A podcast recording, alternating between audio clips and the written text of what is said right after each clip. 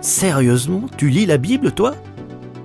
Un podcast proposé par Trésor Média. Bonjour Anne. Bonjour Hélène. Dis-moi, qu'est-ce qui pousse une jeune étudiante en chirurgie dentaire comme toi à prendre du temps pour lire la Bible? Euh, J'ai décidé de lire la Bible parce que c'est vraiment une, une source d'encouragement pour moi. C'est euh, une source de croissance. Euh, J'apprends vraiment à chaque lecture une, une leçon pour ma vie, un encouragement, euh, quelque chose à changer, euh, une promesse. ou- vraiment, c'est c'est un trésor sans fin. Qu'est-ce que ça t'apporte franchement? Euh, ça m'apporte de la joie, c'est la principale chose. Ça m'apporte la joie, la paix. Parfois aussi, et souvent, j'ai envie de dire, des questions, euh, des réflexions, des choses à appliquer pour ma vie.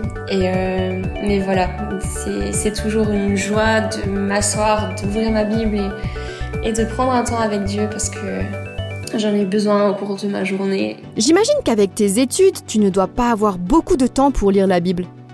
Comment fais-tu alors? Euh, ça dépend vraiment de, de la période de l'année. Avant les examens, c'est moins longtemps. Pendant les vacances, c'est plus longtemps.